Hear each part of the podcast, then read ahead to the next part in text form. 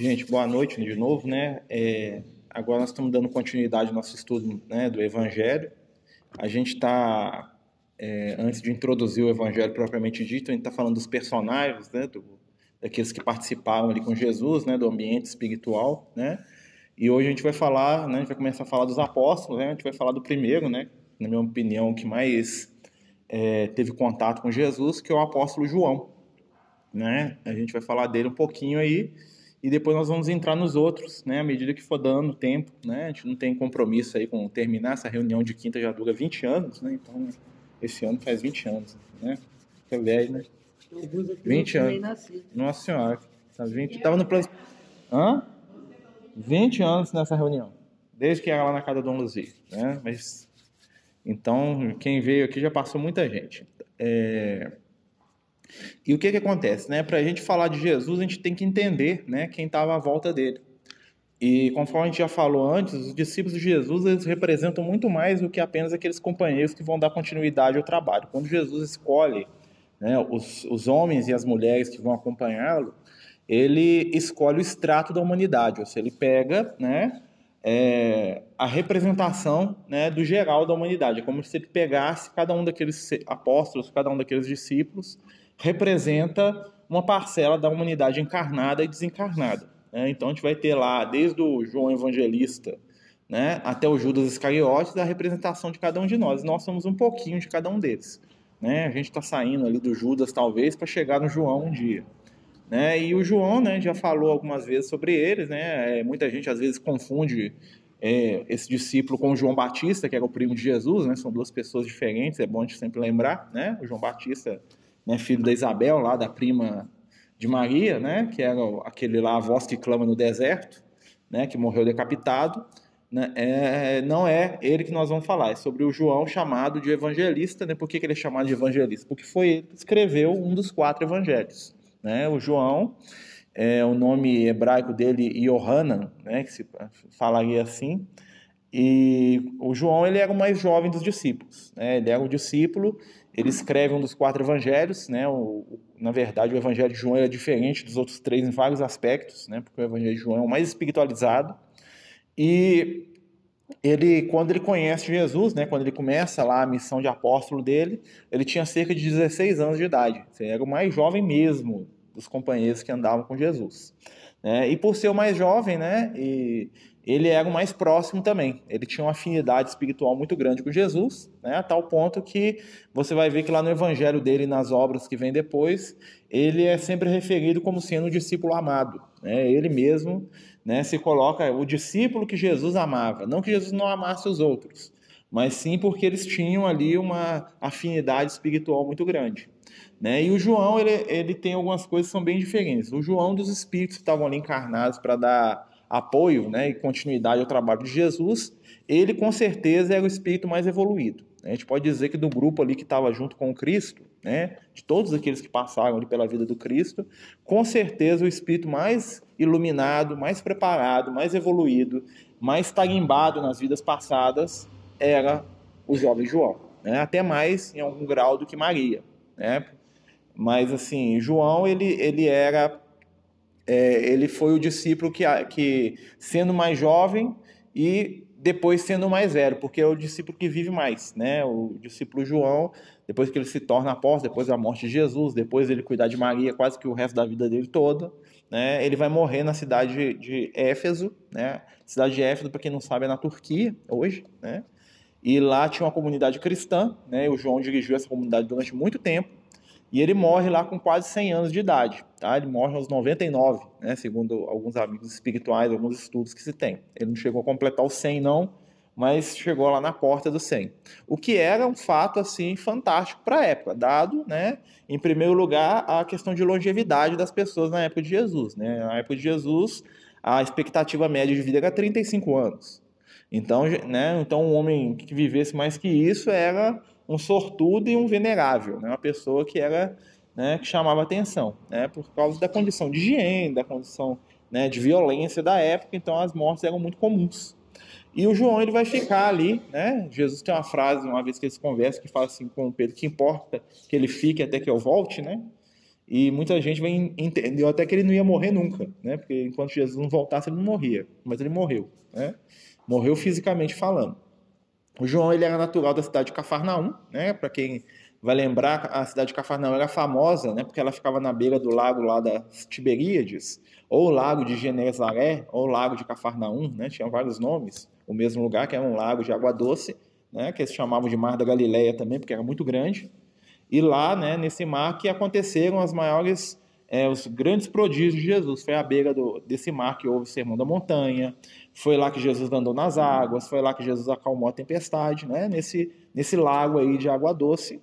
E o João, né, ele, ele era pescador, né, ele tinha uma origem muito humilde, e ele trabalhava junto com o irmão dele mais velho, o Tiago, né, que também é um personagem que vai aparecer aí né, depois, com o Simão Pedro e com o André. Né, eles trabalhavam juntos como pescadores, quatro, apesar de diferença de idade. Alguns historiadores falam né, alguns amigos espirituais que, na verdade, o Pedro e o André trabalhavam para o pai do, do João né, e do Tiago, e quando o pai dele ficou velho, o, o velho Zebedeu, o, o João e o Tiago né, passaram a trabalhar junto com o Pedro e com o André, tá? que tinha uma diferença de idade bem grande. O, o Pedro, quando ele conheceu Jesus, ali naquela parte do Evangelho, ele tinha mais de 40 anos e o André tinha mais de 50. O André era o mais velho.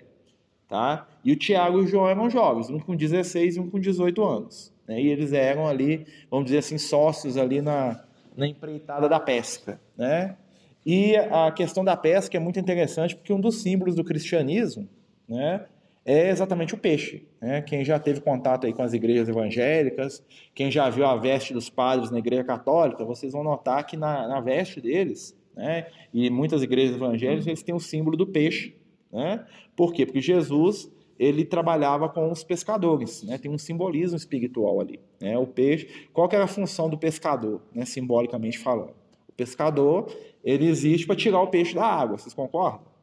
O trabalho do pescador não é esse, né? E dentro do Evangelho a água, né? Sempre representa o que a materialidade. Né? A gente vai ver que sempre no Evangelho Jesus vai estar lidando com água. Né? E sempre os personagens da Bíblia, né, do Antigo Testamento, a gente já falou disso, mas é bom lembrar, esses personagens vão estar sempre lidando com água.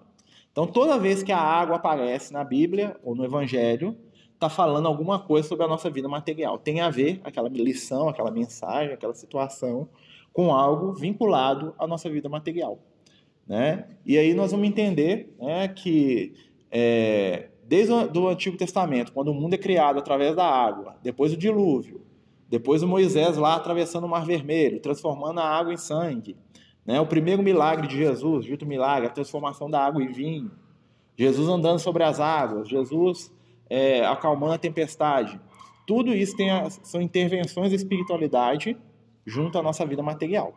E é interessante que Jesus vai encontrar os primeiros discípulos, né, os quatro, que são os primeiros discípulos que ele vai ter, exatamente fazendo o quê? Pescando.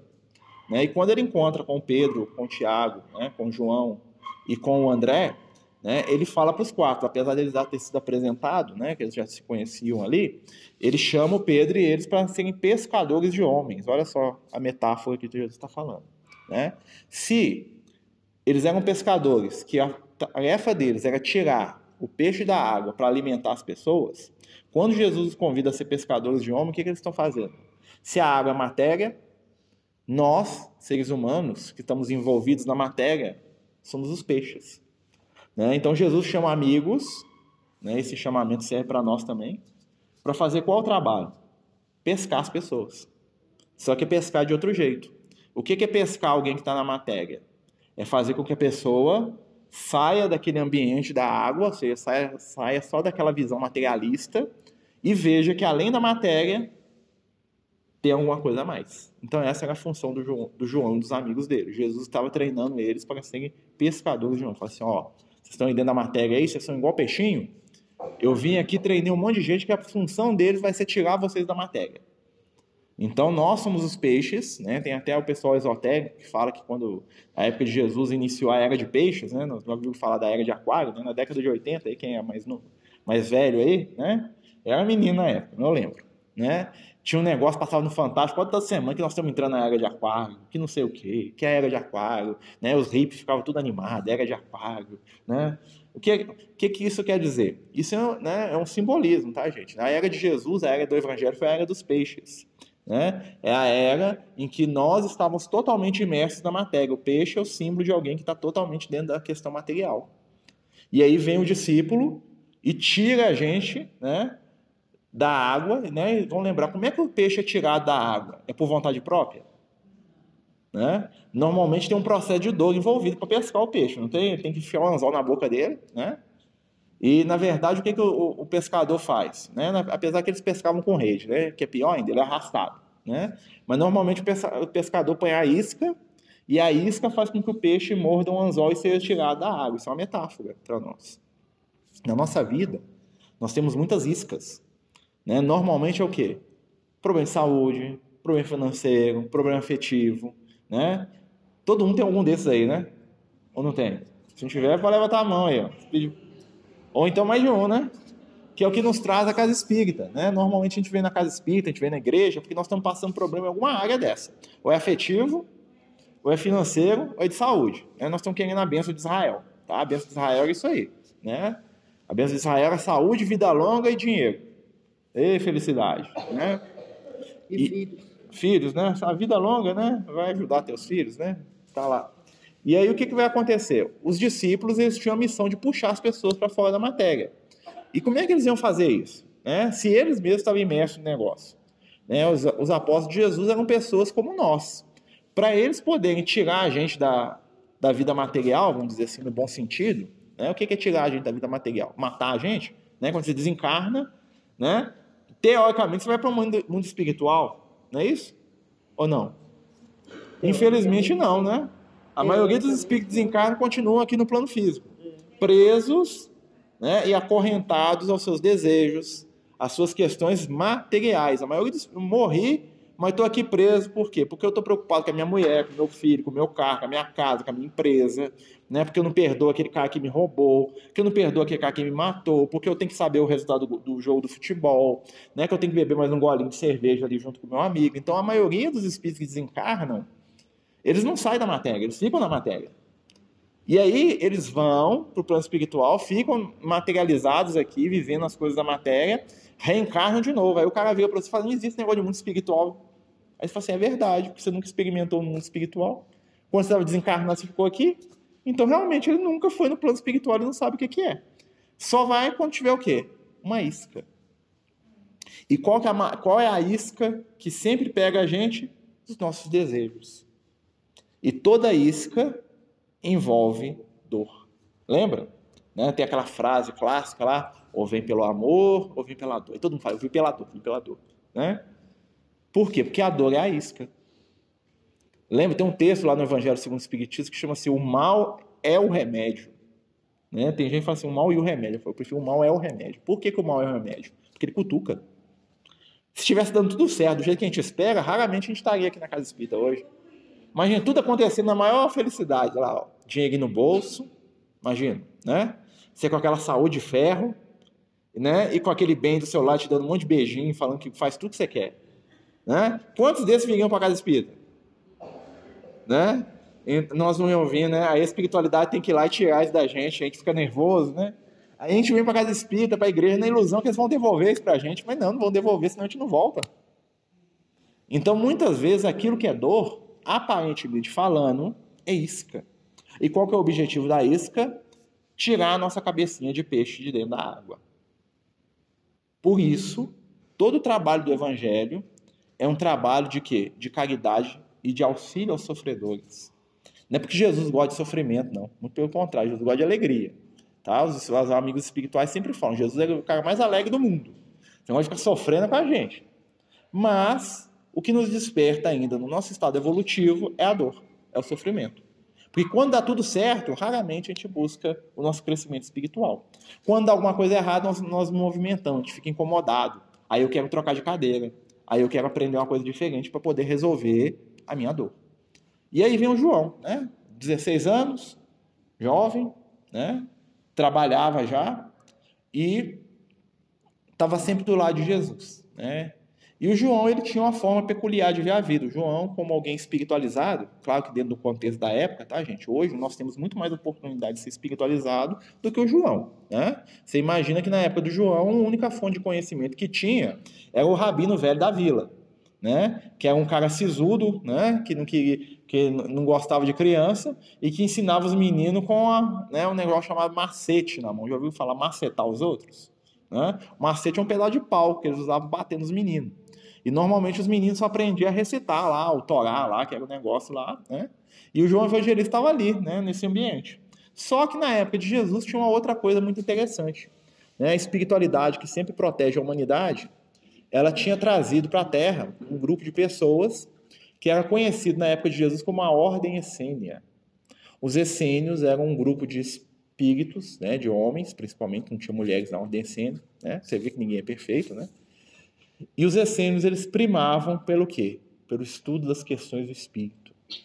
Eles cultivavam as virtudes, eles trabalhavam a justiça, dentro do conceito dele de justiça, que não é o mesmo nosso, tá, gente?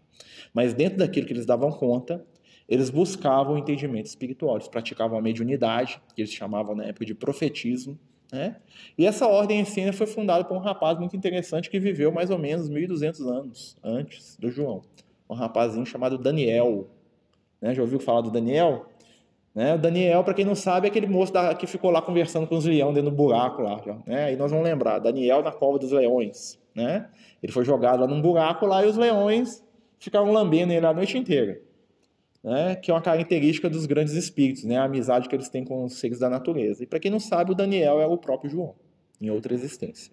Né? Então, o João né, retornou à ordem essênia, quando jovem, e lá ele se preparou né, para dar é, seguimento à caminhada espiritual, né, aprendendo na prática a ação do bem, mas também não deixando de lado o trabalho das mãos, né, porque todo o trabalho das mãos fortalece o espírito na prática do bem.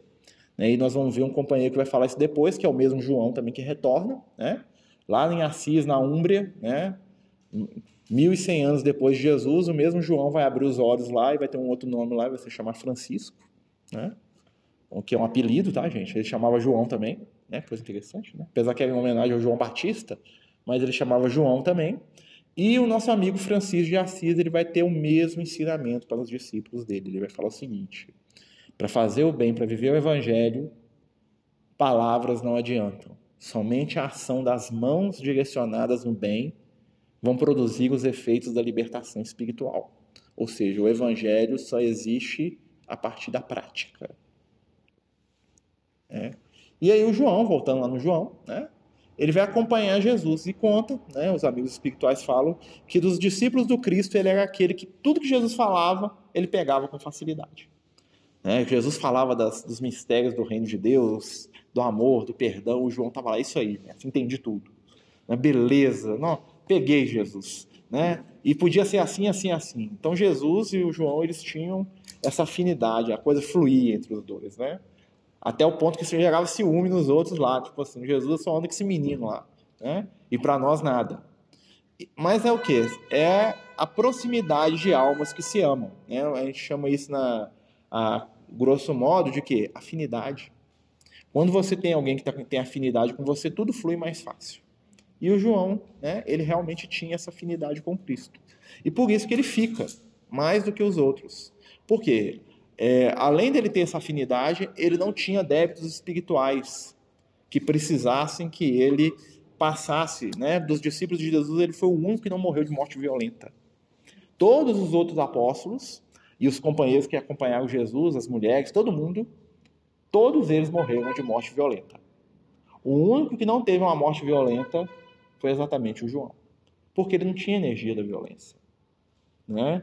É, os amigos espirituais falam que quando o Paulo de Tarso chegava numa cidade, a sina do Paulo era o quê? Pregar o evangelho, levar paulada e fugir. Né? Era assim, chegava na cidade, pregava o evangelho, tomava as chipatadas, as pedradas que ele tinha que apanhar lá mesmo e ia embora. Quando o João chegava na cidade, todo mundo queria dar beijinho nele, porque a vibração de amor dele era tão grande, né, que ele cativava as pessoas. E a única vez que ele foi preso, né, há mais tempo, quando ele já estava idoso, ele foi preso numa ilha chamada Ilha de Patmos, que foi onde ele escreveu um livrinho que todo mundo gosta de ler, chama Apocalipse. Eu ouviu falar desse livro?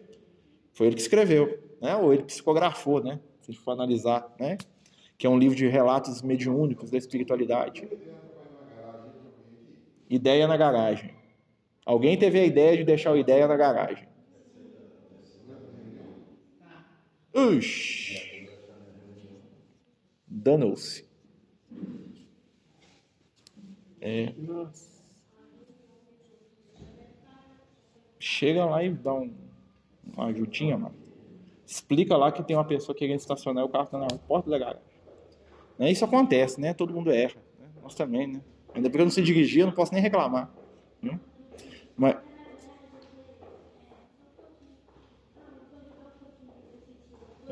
Acontece nas melhores famílias. É, vai testar a paciência do companheiro. Se ele ficar nervoso, nós fazemos pressa para ele ficar calmo, pedimos desculpa. Né? É assim que funciona. Mas voltando no João, então ele tinha uma energia espiritual muito diferente.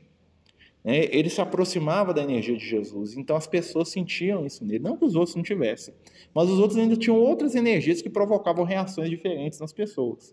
Né? Então quem viu o Paulo dava vontade de bater. Né? Então, assim, não sei porquê, né? coitado do cara. Né? Mas quem viu o João dava vontade de abraçar. Né? É, mas o caso de Jesus, Jesus ele não chegou a ser apedrejado. Tentaram, alguém falou em apedrejar ele, mas ninguém deu conta né? E o que, que acontece? Quando Jesus é crucificado, aquilo ali foi um ar da vontade dele, que é bem diferente. Tanto é que quando Jesus está ali para ser crucificado, né, na noite, ali no monte do Getsemane, ele fala para os discípulos, assim, agora é o momento e a hora das trevas. O que, que aconteceu ali? Naquela hora, é como se Jesus tivesse desligado a defesa espiritual dele e deixado o pessoal fazer. Porque o desencarne de Jesus tinha um objetivo. Ele deixou que as pessoas o matassem porque ele queria fixar na gente a ideia da imortalidade.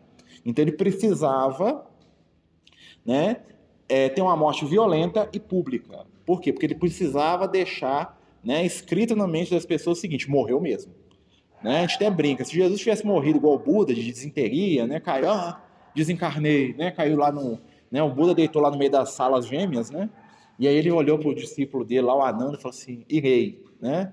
Vai, fique em paz. E os discípulos choraram, ele deitou lá e morreu, né? Porque estava com desinteria, imagina. Buda com desinteria. Né? Jesus tem um infarto, um ataque cardíaco e desencarna. O pessoal vai falar, ah, morreu nada, esse cara está fingindo. Mas aí o que, que Jesus fez? Ele teve uma morte pública, né? ele foi arrastado na rua, todo mundo viu, para poder falar assim, esse cara morreu mesmo. O cara ainda enfia a lança nele lá, falou, é, não tem jeito não. Isso aí não sobrevive não. Porque ele precisava, quando ele retornasse, não deixar dúvida da morte.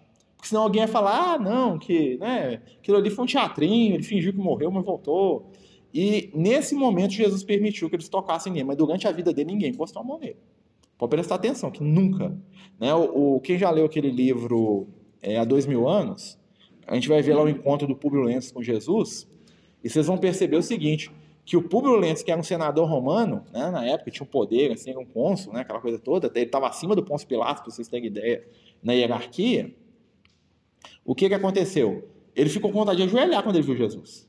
A aula espiritual de Jesus, gente, você pode até não gostar dele, mas você, você não dá conta de enfrentar Jesus, não. Quando ele foi preso, o que, que aconteceu? Ele meio que desligou aquilo, para deixar o pessoal fazer com ele o que ele quisesse, porque ele tinha um objetivo naquele momento. Né? Mas antes disso, né? porque senão as trevas matavam Jesus, imagina.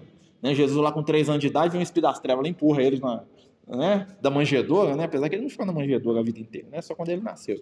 Né, ele tá lá brincando lá com os cabritos lá do, do José, lá na, né, tá lá brincando lá de amolar lá o formão do José, o espírito das trem empurra ele cai lá, desencarna. Não vai, né? Então, assim, para chegar em Jesus, né, só espírito iluminado cheio de amor para dar, porque senão a energia dele continha. Né? Ele tinha um campo de força lá do Cristo, lá, né, igual aqueles desenhos, assim, ó, né? A energia de Jesus era né, pujante, né? Né? Eu, eu, lembro muito quando eu disse, quando vocês veem aqueles desenhos do Cavaleiro do Zodíaco lá, eu gosto, eu gosto muito. Né? Aí você vê lá o Cavaleiro lá com aquele cosmo, aquela energia assim, emanando, aquilo ali com esse de luz, ninguém chega perto, não. Né? É, gente, é a energia do amor, né? A gente está brincando aí, mas é, é uma coisa, é algo que dá para gente fazer uma imagem, né? Que as pessoas criam as coisas em cima do que é real. Mas voltando, né? Então, o João, ele não vai sofrer, né, durante a encarnação dele, nenhum tipo de violência. A, a, maior violência que ele teve na vida dele foram algumas vezes que ele foi preso, mas não ficou preso nem dois, três dias. Né? Ele ficou preso uma vez é, na cidade de Jerusalém, né, junto com Pedro. Depois ele ficou preso em Roma, que o Paulo foi lá soltar ele, uma semana ele estava solto, e depois quando ele foi preso na ilha de Patmos, né, que ele ficou lá que os guardas eram tudo apaixonado com ele. Fala que, ele, os guardas ficavam lá, né, escutando ele pregar evangelho lá para ele, para os peixes lá da ilha, que é uma ilha muito seca, muito vulca, né, uma ilha de origem vulcânica, então não tinha água, não tinha nada. Né? E ele ficava lá conversando com Jesus e, com, e os guardas tudo lá, né? Diz que os guardas brigavam para ficar com ele, né? Tirava o guarda, o guarda ia embora chorando, não, eu quero ficar aqui mais tempo. Né? Tal a alga espiritual. Quando a gente está perto de um espírito superior, a gente quer ficar junto, né? E o João era esse, esse foco de luz na Terra. Enquanto ele estava encarnado, ele era a presença de Jesus na Terra. Né? Através dele, né, o Cristo fazia a diferença, vamos dizer assim, na vida de muitas pessoas. Não só dele, né? a gente está falando dele aqui, mas de todos aqueles que se sintonizam, inclusive através da gente. Se a gente sintonizar, nós mesmos damos conta né? de ser instrumento de Jesus aí na caminhada. Né? E o João ele tem aquela história famosa, né, que eu acho que é importante de falar da relação dele com Maria. Né? A gente vai ver que Jesus, né, no alto da cruz, ele vai chamar João né, e vai falar para ele, né, filho, está aqui sua mãe, mãe, está aqui seu filho. Né? O que, que Jesus estava fazendo ali? Ele estava reforçando um laço de afeto espiritual entre, entre, esses dois espíritos, a tal ponto que o João pegou a Maria e levou para casa dele. Né? A gente já até falou disso algumas vezes aí, a gente não vai entrar muito em detalhe disso, né? mas são dois espíritos que ali a gente vai ver o que é uma alma gêmea de verdade. O caso espiritual dos dois ali é o caso de dois espíritos de nível altíssimo que se amam numa profundidade além da nossa capacidade de entendimento. Tá? Porque o amor para nós ainda é muito vinculado com a paixão, com a posse, com o domínio. É um espírito igual ao João, ele já ama num nível que a gente não compreende, que a gente ainda só pode aspirar, como diria o Dr. Bezerra de Menezes, ele fala sobre o João, ele fala assim que ele já está num nível de amor que nós podemos sonhar com ele já, mas que nós vamos alcançar ainda, mas é, não é hoje não.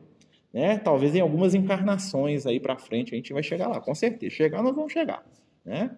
Mas nós ainda temos muitos aprendizados no campo de sentimento para poder aprender a amar o que é o amor do João e da Maria, tá? Que é o amor doação plena, tá? Às vezes a gente tem dificuldade até de entender o que é isso, que está fora do nosso nicho de percepção. Né? E o João ele tinha uma grande mediunidade, ou seja, ele era, ele tinha a capacidade de perceber o mundo espiritual, né? A tal ponto que a gente vai ver lá quando ele vai escrever né, o Apocalipse, que ele, ele se via, né? O próprio Apocalipse é um livro que fala muito do, de, de uma faculdade mediúnica que é muito falada da doutrina espírita, que é o que? O desdobramento astral. O que é o desdobramento? É a capacidade que alguns médiums têm de sair do próprio corpo né, e ir em regiões né, do plano físico e até do plano astral. Né? E o João, se quem quiser chegar em casa e abrir o, o Apocalipse, vocês vão ver que o João ele vai começar a descrição dele falando que ele foi arrebatado em espírito. Né? Ou seja, arrebatado é tirado. Né? Então ele foi levado em espírito, seja, o corpo dele ficou em algum lugar, né? Norma, provavelmente na ilha de Patmos, onde ele estava preso, e ele foi levado em espírito às regiões do plano espiritual, que ele viu e que ele traduziu através do Apocalipse com a linguagem simbólica da época. Tá? Então, para a gente entender aquilo ali, nós temos que também entender o simbolismo do Evangelho. Nós já fizemos vários estudos do Apocalipse aqui. Né? Mas, basicamente, é o que? Ele foi, ele foi levado para ver o futuro da humanidade no bom sentido. Tá? Ele foi mostrado para ele o que? A evolução espiritual de cada um de nós, né? E onde que nós vamos chegar. Por isso que o Apocalipse começa lá com aquela brigaiada toda, né? E depois vem lá o final, lá quando, né? Na Nova Jerusalém, aquela coisa linda, né? O reino de Jesus, o amor, né? Onde o cordeiro vai pastar lá com o leão, aquela coisa toda que a gente gosta, né?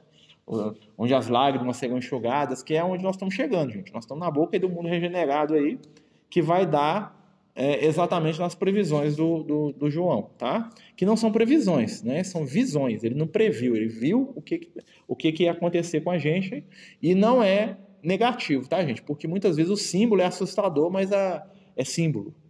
Tá? Nós temos que entender que toda a construção de linguagem do povo antigo, principalmente do povo hebreu, do povo grego, né, era muito simbólica. Tá? Eles tinham, é, eles, eles falavam muito por símbolo porque eles achavam mais fácil de ensinar as pessoas através disso. Né? Por isso que Jesus falava parábola, porque a parábola é o quê? É falar uma historinha né, bem simples que tem um fundo espiritual muito profundo por dentro dela. Então, uma pessoa muito simples, né, quando Jesus falava lá da ovelhinha perdida, um pastor de ovelha analfabeto, né, de pai e mãe, né, bronco, chucro, que escutasse Jesus falando do amor de Deus, simbolizado no pastor que vai atrás da ovelhinha, ele ia entender a mensagem.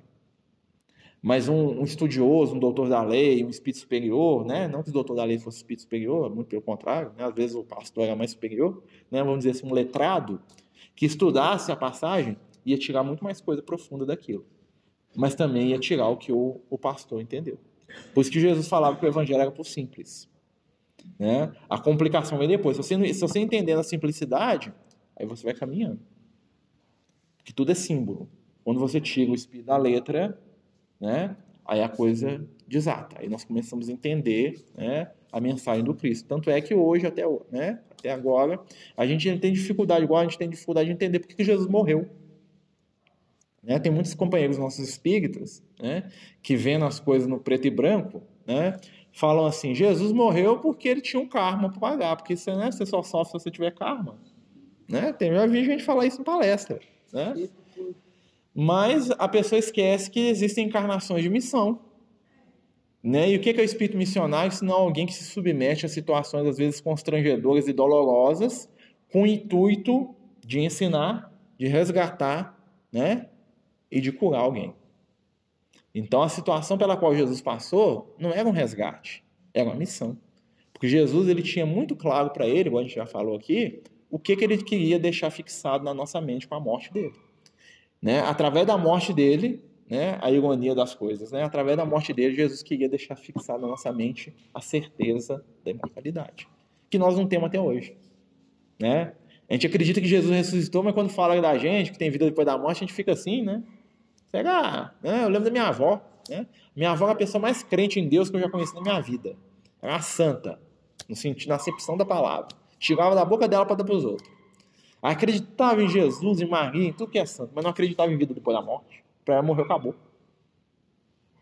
Porque ela acreditava que Jesus era uma coisa que ela era outra.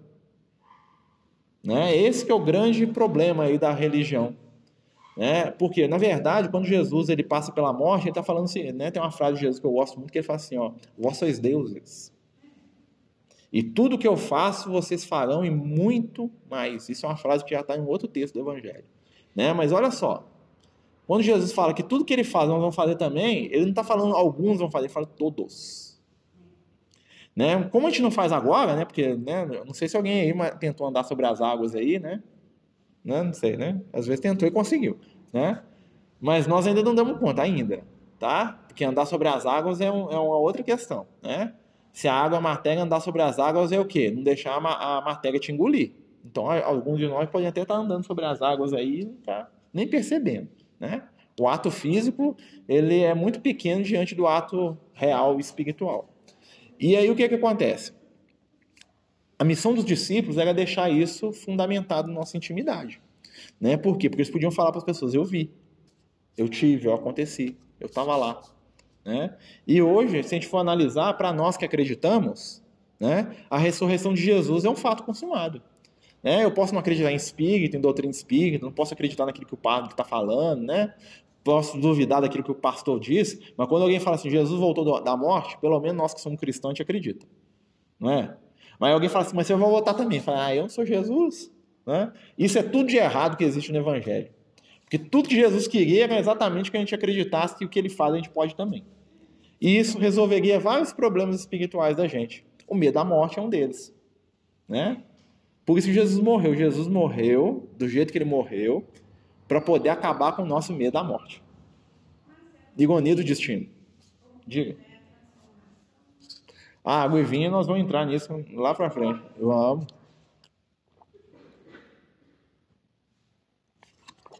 Alguém quer falar alguma coisa, gente, sobre o João? Tá? E não é só o João da festa junina. Coitado. O João da festa junina é o João Batista. Né?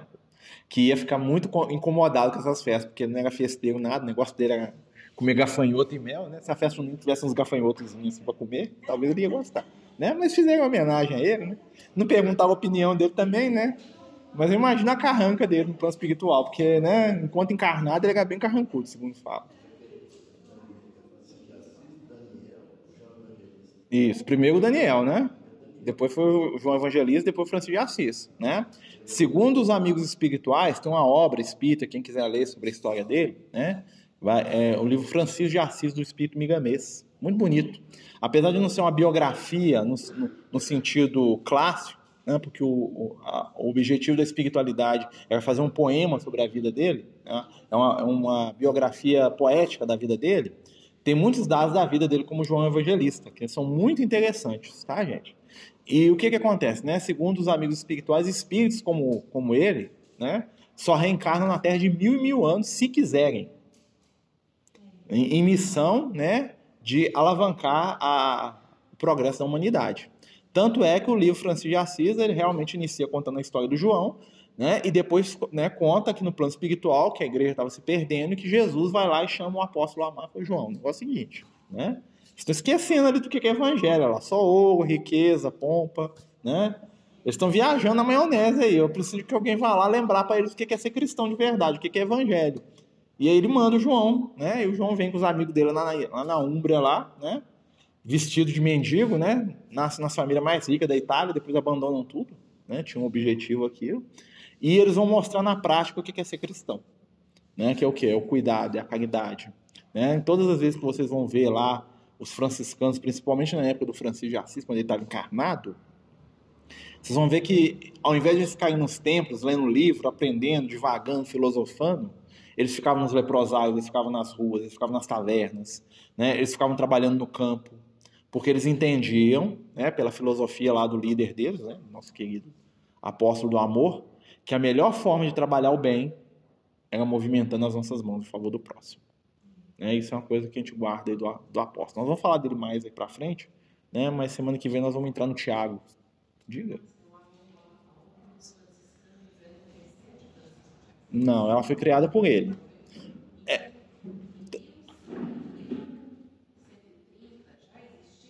Já. Ele criou a ordem franciscana, apesar de não ser do jeito que ele queria. Tá? O Francisco de Assis ele, ele criou aquele grupo de seguidores dele e aí a igreja transformou eles numa ordem religiosa contra a vontade dele.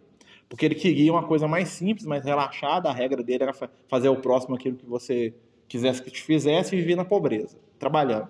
Aí criaram um monte de regra, né? Mandavam para ele, ele não aceitava, aí na terceira vez que eles, que eles mandaram lá a regra da ordem lá, ele saiu da ordem. Não que ele saiu, estou abandonando, falando assim, vocês fazem o que vocês quiserem aqui, que eu vou cuidar dos meus doentes lá. Pegou lá uma turminha de amigo dele, né? Enquanto os franciscanos começaram a construir templo, escola, colégio, essas coisas, ele foi cuidar dos pobres deles. E ele estava vivo, tá? Ele, ele afastou da ordem franciscana por discordar dela virar uma ordem religiosa no molde da igreja.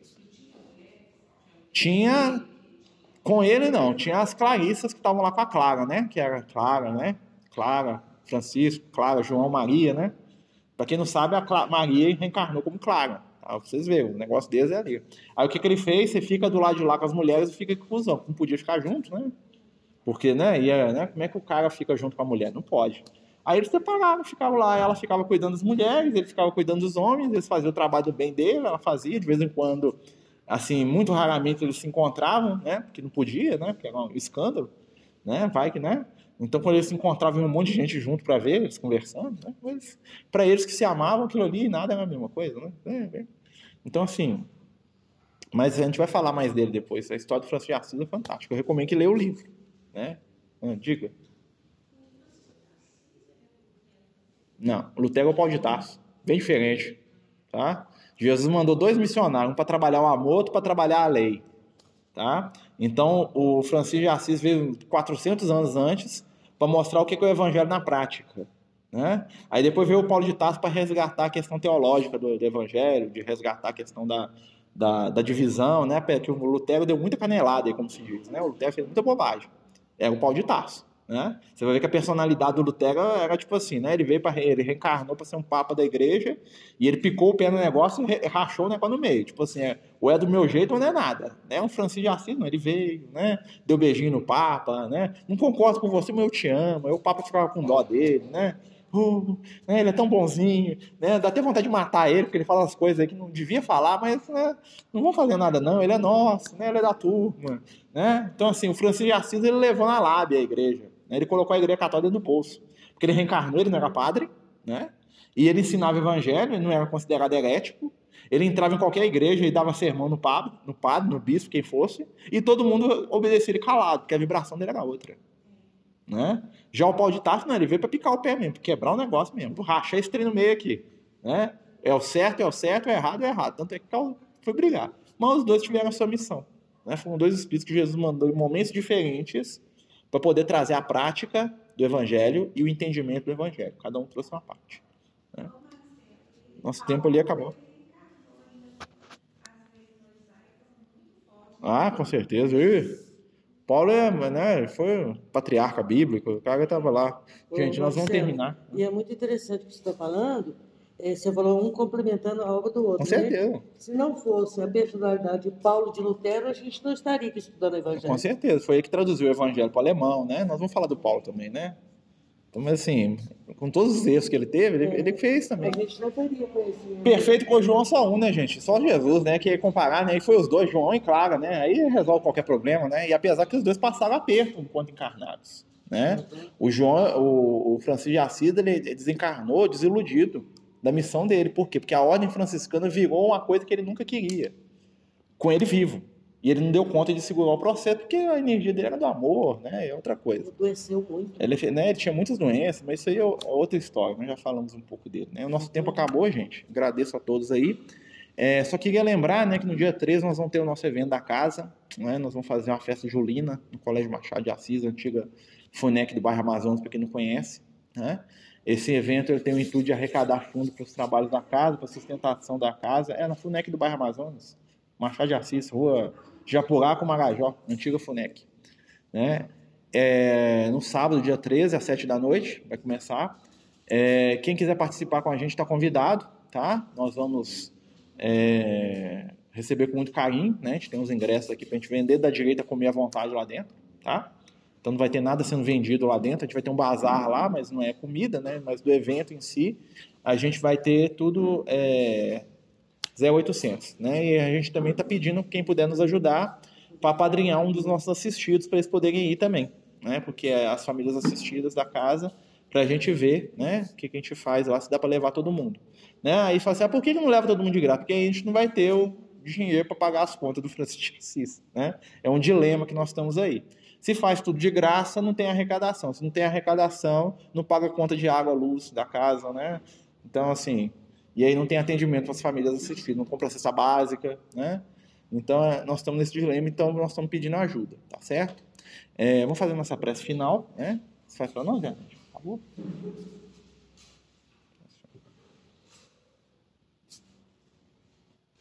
Jesus amado, mais uma vez nos conectamos a Ti, Mestre, para agradecer por essa oportunidade que tivemos, das reflexões que fomos fazendo nesse período em que estivemos juntos com esses companheiros nessa atividade fraterna de aprendizado, para que entendamos qual o melhor caminho a seguir em busca da porta estreita.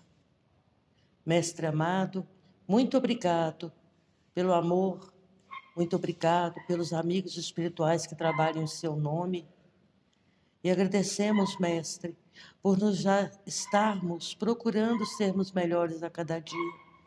Ensina-nos, Mestre, a amar, a perdoar e aprender a amar principalmente aquelas, aqueles irmãos com quem nós temos dificuldades. Muito obrigado, fiquem conosco, pois necessitamos muito da presença de vocês.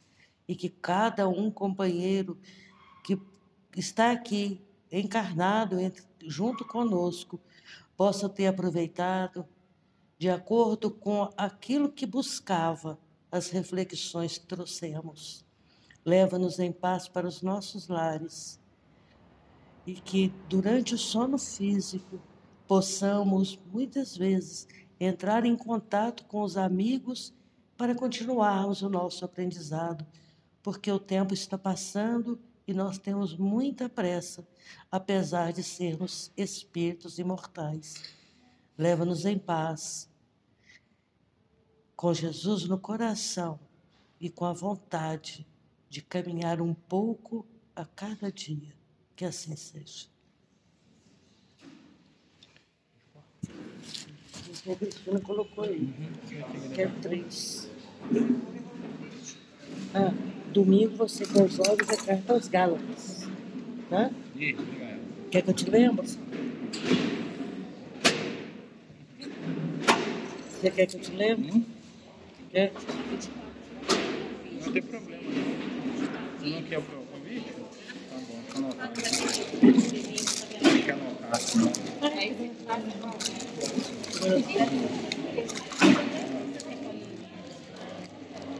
Normalmente na última semana. Quer doer? É o seu Apolônio, vai na festa? É mesmo? É sábado, no dia da festa. Aqui, o seu Apolônio perguntando pela reunião de sábado. Senhor para todos os sábados? Hã? Sábado próximo tem. Tem. Qual que é o horário da reunião de sábado? O seu Apolônio está querendo saber. Reunião de sábado, de manhã. Oito, não, é, reunião de estudo é na, pelo assistido. Começa às nove e meia da manhã. Ah, domingo é às 19 horas. Tá? Domingo às 19 horas. Prazer, obrigado. Muito bom, viu? Obrigado. Marcelo. Mas a gente não vai não. Dia tem uma outra coisa. Tá.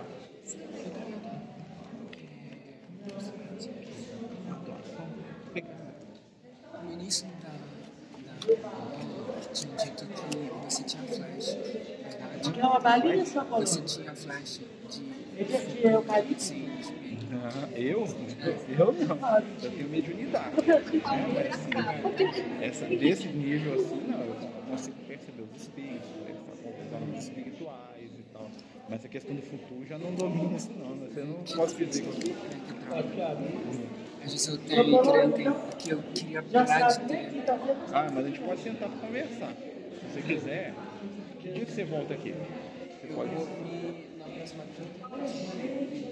Eu venho esse domingo. Vamos conversar no domingo? A gente conversa.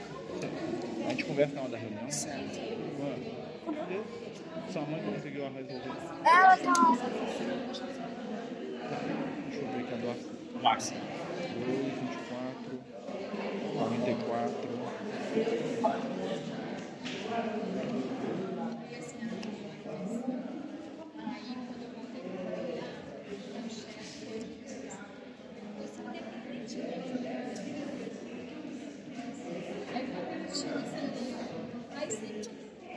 Nossa. E amigo? A conta, senão eu me perco aqui, tem que dar, prestar conta desse convite. Aí eu com o pessoal terça-feira, fazer um estudo com você.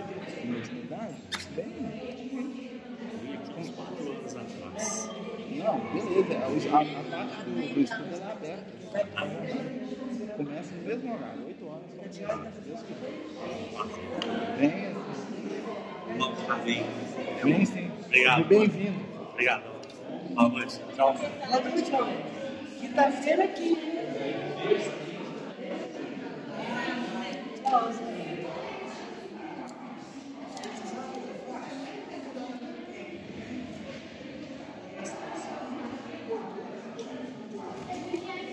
Marcelo, Marcelo, domingo eu te dou o dinheiro dos convites. Você sempre pode fazer uma conta, mas domingo eu vou te dar. Não, não, melhor aí eu, fecho a conta aqui com a Dinéia e tal. Eu, tô anotando aqui. Tem reunião domingo.